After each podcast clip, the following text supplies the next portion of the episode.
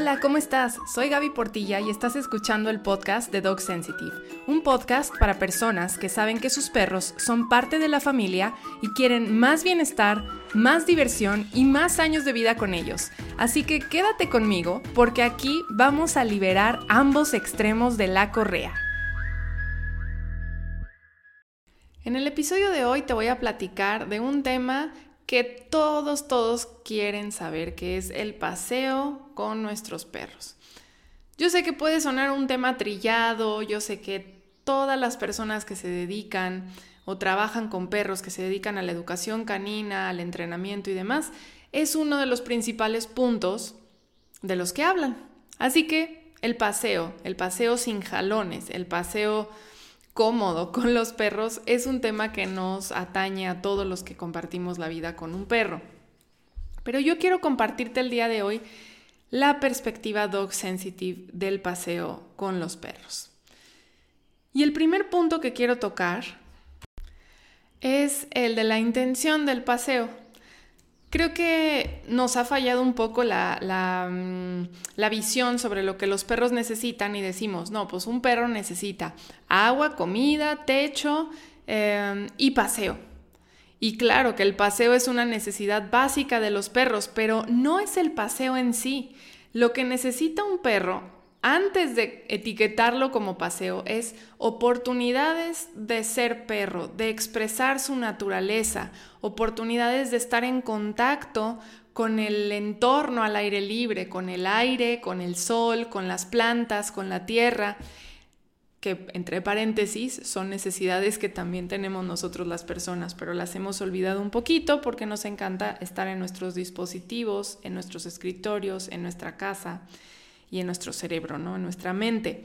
Así que quiero, quiero cambiar este enfoque. O sea, el perro no necesita paseo, sino lo que necesita es momentos de esparcimiento, momentos de expresión canina, momentos de relación con su mundo, con su mundo natural.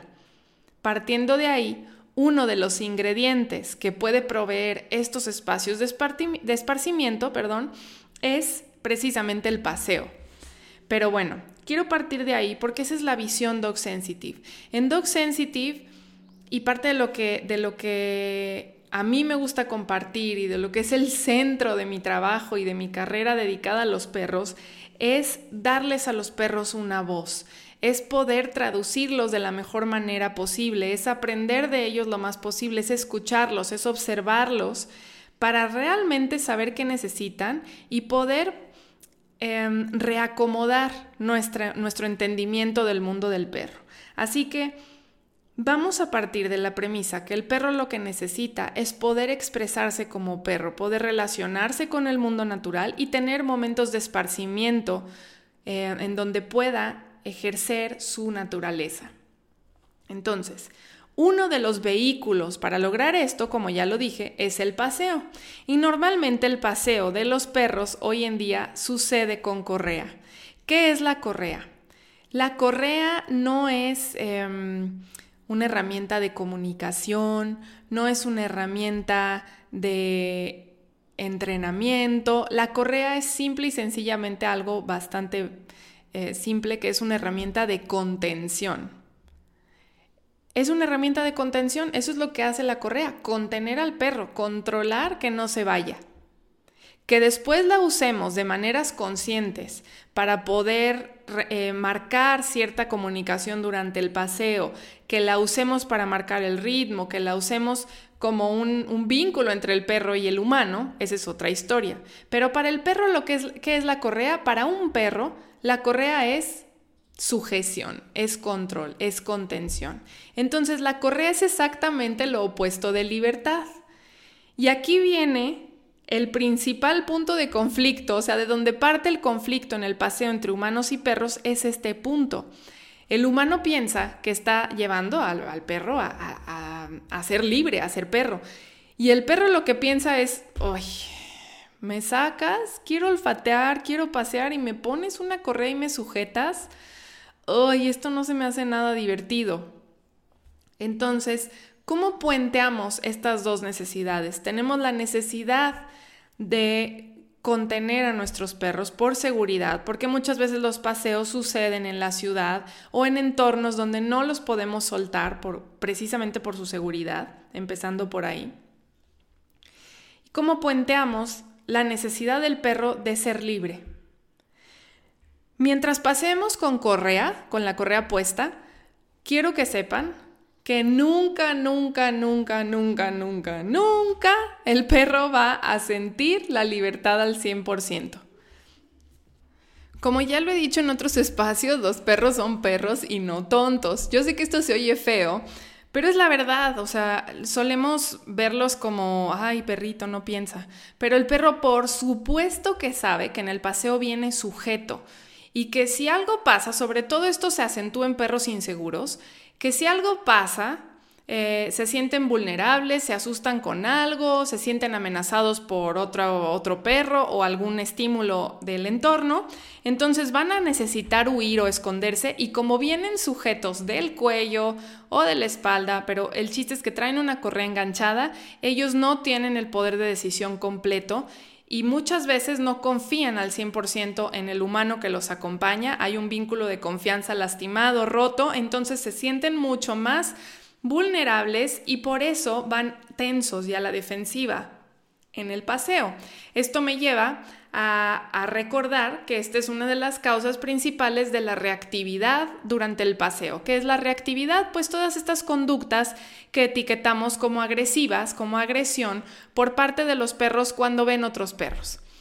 Tampoco tienen la libertad de ir a saludar a otro perro de forma natural. Em, si llegan a saludar a otro perro que también trae correa, por lo general los encuentros son encuentros frustrados, encuentros muy al estilo humano, al estilo eh, mono, que, a nosotros, a, los primates, nos gusta el contacto visual de frente, nos gusta saludarnos de frente, darnos la mano. Eso no es algo agresivo. Para los perros, un encuentro frontal es agresión. Si se fijan ustedes, cuando los perros están solos, sueltos, sin la presión de los seres humanos cerca, o sea, si los dejamos ser perros, los perros se saludan naturalmente de lado. Hacen como un pequeño curveo, se, huele la, se huelen la cola primero antes de enfrentarse cara a cara, todos tensos y con una correa que los jala. Entonces, siempre que pasemos con correa, tenemos que traer presente que el perro sabe que está sujeto y no se siente en libertad. Eso me lleva a poner un, pin, a que pongas un pin así, pin en tu pizarrón, de que los, los momentos en libertad completa, o sea, paseos sin correa para los perros son importantísimos. Aquí te puedo remitir al capítulo 1 de este podcast, en donde hablo de un concepto llamado caminatas de descompresión. Caminatas al aire libre, en el campo, en lugares alejados de las calles, alejados de las carreteras, donde tu perro puede em, explayarse, ser perro a sus anchas, sin que tú lo traigas sujeto de la correa. ¿Sale? Eso es muy, muy importante. Si tu perro no tiene para nada, o sea, hay una carencia total de momentos en libertad, al aire libre, entonces puedo, puedo asegurarte que tiene un componente de estrés crónico en su vida y que eso es uno de los de las principales causas de problemas de conducta. Ahora, entonces, pues Gaby, entonces, ¿cómo le hacemos? Si me dices que el paseo con correa, pues no le da al perro lo que realmente necesita, ¿qué podemos hacer? Y les estaba diciendo esto, ¿cómo vamos a crear un puente entre la necesidad de seguridad para el perro y la necesidad de libertad? Este puente lo vamos a crear con correas largas. Uno de los errores típicos que ya he comentado en otros espacios, Dog Sensitive, es usar correas cortas. El perro da dos pasos, tres pasos y ya se acabó la correa de metro, metro y medio que le compraste. Entonces es casi imposible que no te jale. Em, jalar la correa no tiene nada que ver con dominancia.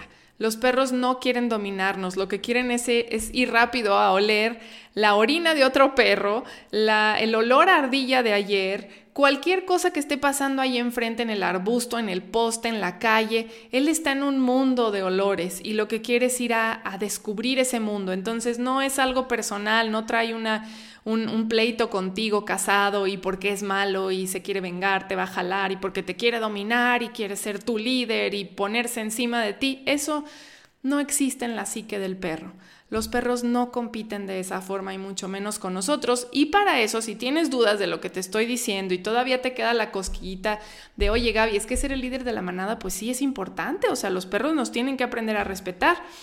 Em, quiero decir que respeto no es lo mismo que miedo. Y te voy a referir al podcast número 27.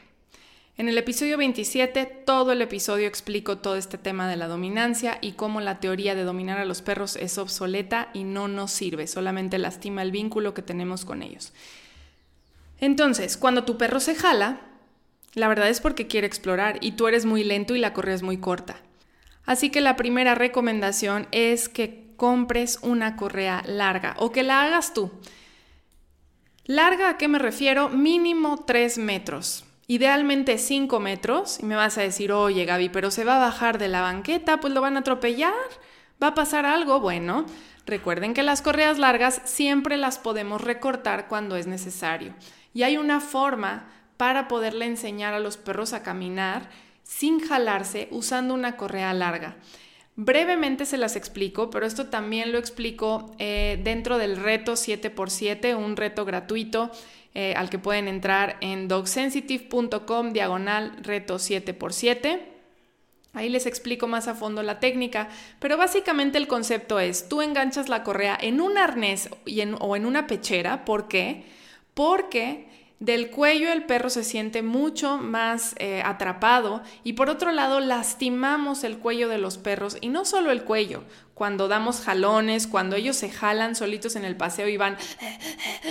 Eso es malísimo. En donde está el, el cuello, donde está el collar, está la tiroides, está la tráquea, están cientos de terminales nerviosas, están las cervicales, causamos daño en la espalda, se deforma el caminar de los perros y esto genera muchísimos problemas a largo plazo. Entonces, por favor, por favor, paseen a sus perros usando arnés o pechera, es lo mínimo que les podemos otorgar a la hora de pasear pechera y una correa más larga que correas de un metro o dos metros, mínimo tres metros, ideal cinco metros. Em, y el chiste es que si tu perro se acaba la correa, o sea, llega al final y empiezas a sentir tensión en la correa, tú te detienes. Y hasta que tu perro solito voltee a verte o se mueva como diciendo, hey, ¿por qué nos detuvimos? ¿Qué pasa aquí? Y afloje la correa, vuelves a avanzar. Vuelve a tensar la correa, te vuelves a detener. Afloja, vuelves a caminar. Esto con consistencia no se vale que pues hoy tienes prisa, entonces hoy dejas que tu perro te jale, pero mañana no. Hay que ser consistentes con esto. Con consistencia el perro va a aprender que si siente tensión en la correa, no llega a donde quiere ir. Pero que si la correa va relajada, podemos ir a China si quiere. Y tú eres su acompañante en ese paseo. Si tu perro quiere quedarse 10 minutos oliendo el poste, déjalo, permíteselo, acompáñalo. Si quiere dar la vuelta en esta esquina a la izquierda, pues da la vuelta a la izquierda. Es, como les digo, es lo mínimo que podemos hacer para puentear esta necesidad de libertad durante los paseos regulares con correa. Otra regla súper importante para poder manejar un paseo exitoso con nuestros perros es no ir en el celular. No se vale ir hablando por celular, ir poniéndote al corriente con los WhatsApps. Eh, ¿Por qué? Porque inevitablemente van a pasar cosas y no vas a estar al pendiente de lo que está pasando en el mundo de tu perro. Ahora, por otro lado, te estás perdiendo de una súper oportunidad de conocerlo. Al observar a los perros mientras pasean, vas a aprender muchísimo sobre sus preferencias, su lenguaje, las cosas que lo asustan. Y lo más importante es que te vas a poder anticipar a problemas. Si ves que viene un perro de frente caminando que la persona lo trae con una correa tensa del cuello o de un arnés, pero la correa está muy tensa, eso va a ser un encuentro fallido, así que mejor evítalo. Te das la vuelta hacia otro lado, le llamas a tu perro y se van caminando hacia el lado contrario.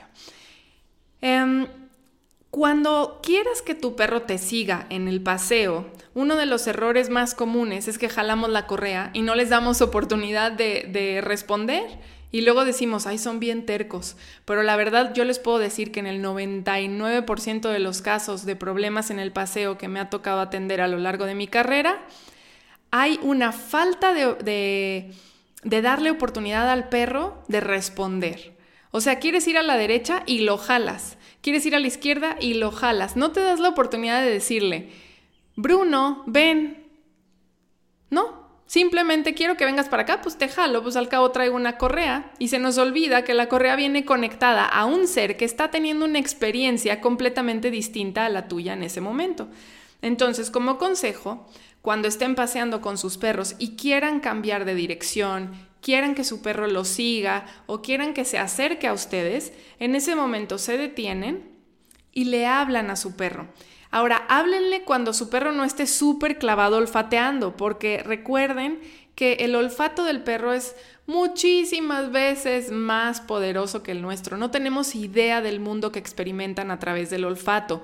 Entonces, si tu perro está conectado, oliendo un arbusto, oliendo el piso, oliendo un poste, le vas a hablar y te va a ignorar. Eso es como matemáticas 2 más 2 son 4. No hay, no hay pierde ahí. Y no es que tu perro no quiera hacerte caso, o sea testarudo, o sea terco, o necio, o no te escuche. Lo que pasa es que está demasiado clavado en los olores. Así que dale oportunidad a que desconecte, espéralo Desconecta la nariz de lo que sea que esté haciendo y en ese momento le llamas. Si ves que no te hace caso, otra, em, otro consejo súper bueno es que te agaches a su nivel.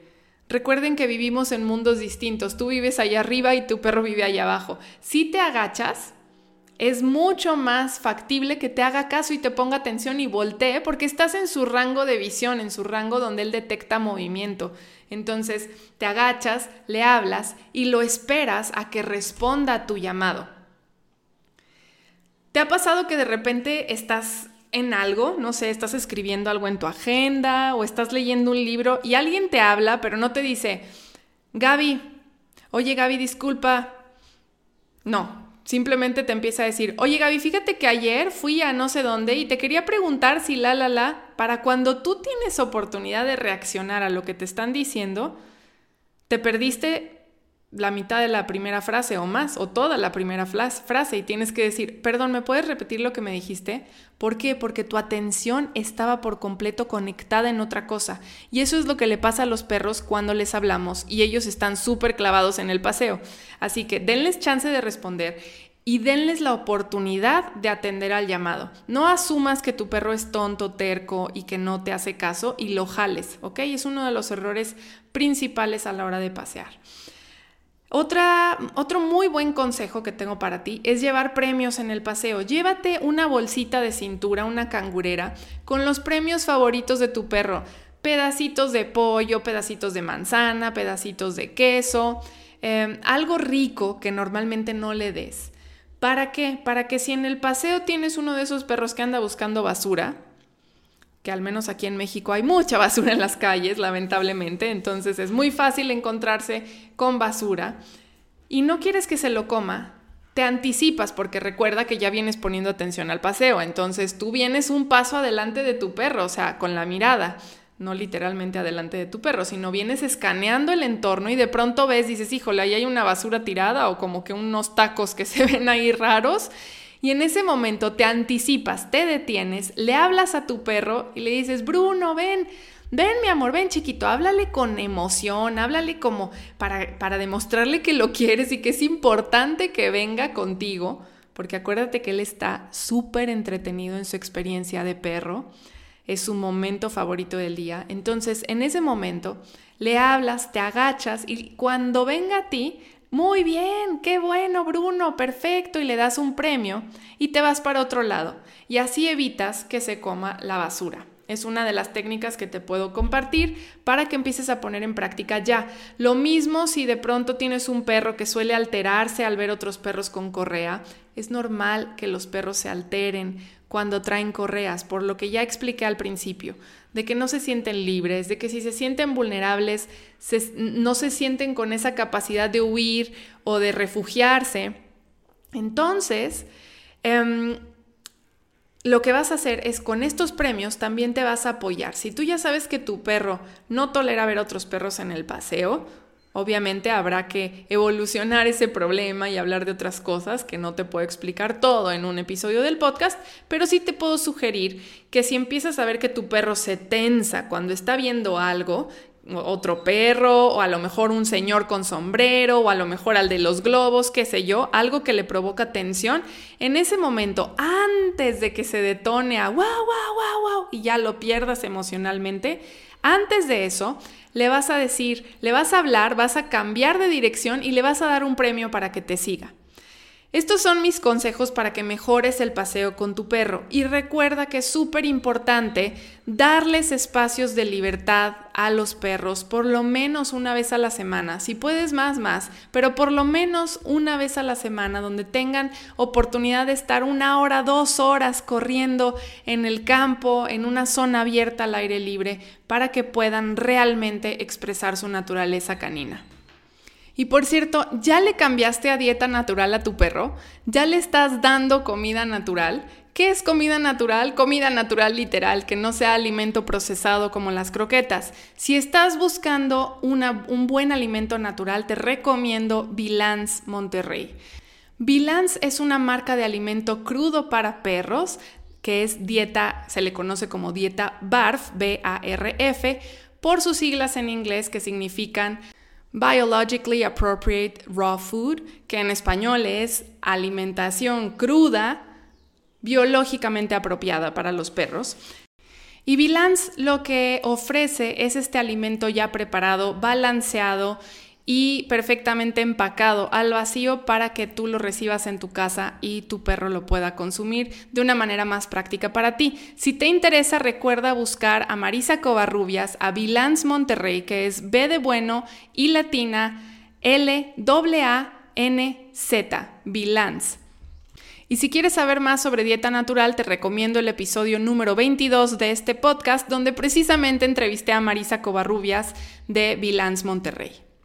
Espero que te haya gustado este episodio. Recuerda suscribirte en tus apps favoritas, Google Play, Spotify o iTunes y compartir con tus amigos el podcast si sientes que ha aportado algo a tu vida. Si conoces a alguien que vive con perros, por favor compártele el podcast de Dog Sensitive. Te mando un abrazo y nos vemos la próxima semana.